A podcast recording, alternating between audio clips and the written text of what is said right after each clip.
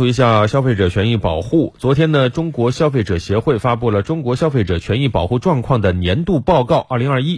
这是中消协第一次用年度报告的形式梳理消费者权益保护事业的发展进程。我们也关注一下这个报告到底说了些什么。首先呢，报告梳理了去年重点领域消费侵权现象，主要涉及到三个方面。第一是过度收集利用消费者的个人信息，在这一点上呢，报告点出了三个行业，分别是互联网平台以收集个人信息甚至隐私的方式提供免费和个性化的服务，但是消费者并不一定能够获得便利、快捷、公平、安全的对价体验。还有 A P P 使用。收集使用周边信息，形成用户画像，而消费者往往并未知情同意。此外呢，还有像消费借贷、支付功能等，要求消费者绑定个人银行账户等等。嗯，还有一个重点领域是食品安全风险。这份报告提到，食品安全和质量投诉依然较多，主要问题有食物变质过期。餐饮场所卫生条件差，操作不规范，部分网购食品属于三无产品，个别不法商家篡改生产日期，炒作概念，虚假宣传，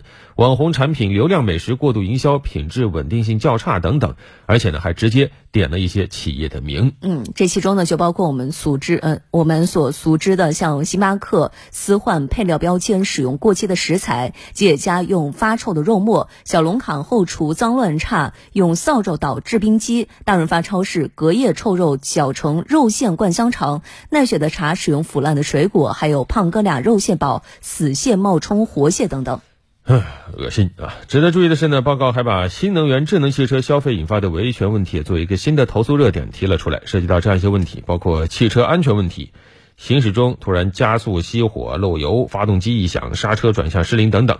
新能源智能汽车消费纠纷新发问题多，维权存在难点。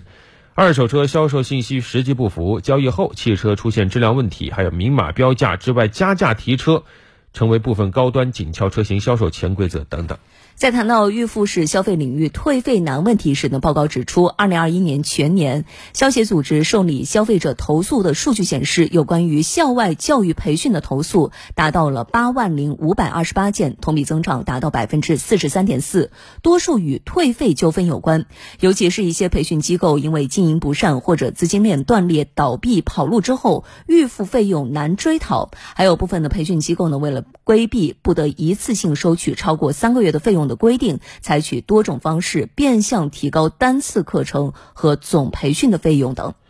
报告呢调研后发现啊，目前有六大问题影响着我国的消费环境改善，需要进一步推进解决。包括《消费者权益保护法》实施条例未能如期出台，消费投诉公示制度与信用机制建设有待深入推进，惩罚性赔偿制度适用及职业打假人诉求裁判标准不一。消费者集体诉讼机制尚未完全建立，消费基础设施和公共服务供给质量尚需提升，科学消费和理性消费理念有待巩固加强啊！打造一个更好的消费环境，维护我们所有人的消费权益，任重而道远。